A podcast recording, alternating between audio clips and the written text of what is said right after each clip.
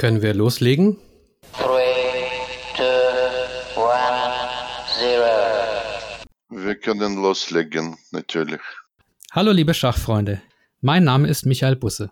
Ich finde Schach faszinierend und darum betreibe ich den Schachgeflüster Podcast und die Schachgeflüster Facebook-Gruppe. Ist der Ablauf soweit klar, bester Schachspieler von Deutschland? Äh, soweit ich mir das vorstelle, sitze ich hier und antworte halt auf das, was kommt. Also so, so kompliziert ist das nicht. genau. Was ist eigentlich Schach, Herr Europameister? Also Schach ist halt Sport und wie in anderen Sportarten muss ich mich in diese gewisse kämpferische Stimmung begeben. Also zum Beispiel bei mir habe ich damals angefangen, Musik zu hören und habe mir dieses Eye of the Tiger von dem Rocky-Film dann immer vor der Partie angehört. Sport also. Das bedeutet, beim Schach gibt's auch ganz viel Action, oder, Herr Blindschach-Weltrekordler? Was ist da? Da ist nix.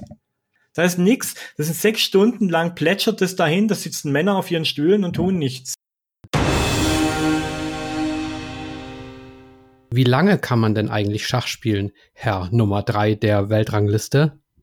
Und das ist großartig in Schach als Sport, dass du eigentlich ganzes Leben kannst du dann in, in diesem Bereich bleiben und du kannst auch ganzes Leben spielen. Es ist für, für mich ist so eine Glückssache, weil ich liebe Schach.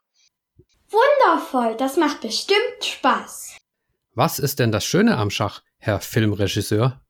Aber das, das ist eben das Schöne am Schach, finde ich, dass man das ganz einfach und auf einem ganz niedrigen Niveau genauso toll spielen kann wie auf Weltniveau. Das ist ja, das ist irgendwo demokratisch, kommt mir vor. Wie hat bei Ihnen alles angefangen, Frau Schachaktivistin? Mit zwei Schachbretter unter dem Arm und zwei Figurensackeln in der Hand in der 13a zum Hauptbahnhof. So hat es angefangen. Wie wird man denn eigentlich Jugendeuropameisterin? Fleiß ist schon sehr wichtig.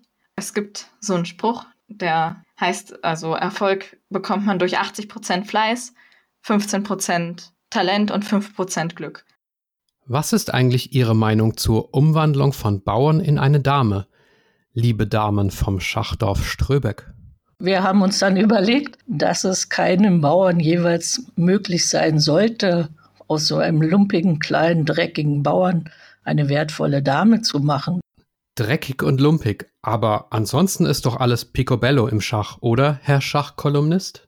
Das Hauptthema ist wirklich das, dass das eben die Spielbedingungen schlecht sind. Und das, das fängt schon an, wenn du dann, äh, haben mir schon einige gesagt, wenn du neben einem sitzt, der schon im vierten Tag das gleiche Hemd anhat und keine Dusche gesehen hat bei einem Turnier, dann ist das für eine Frau viel ärgerlicher als wie für einen Mann.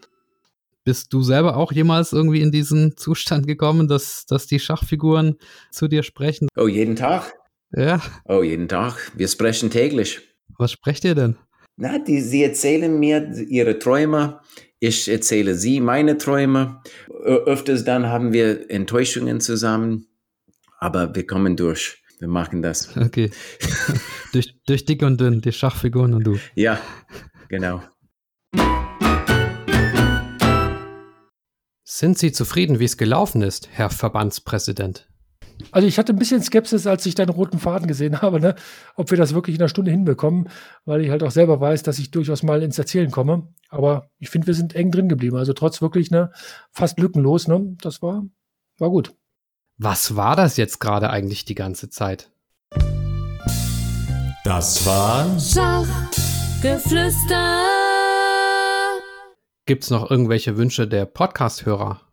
Ich wünsche mir für 2022 noch mehr tolle Folgen vom Podcast äh, Schachgeflüster. Vielen Dank für diesen tollen Podcast und bis bald.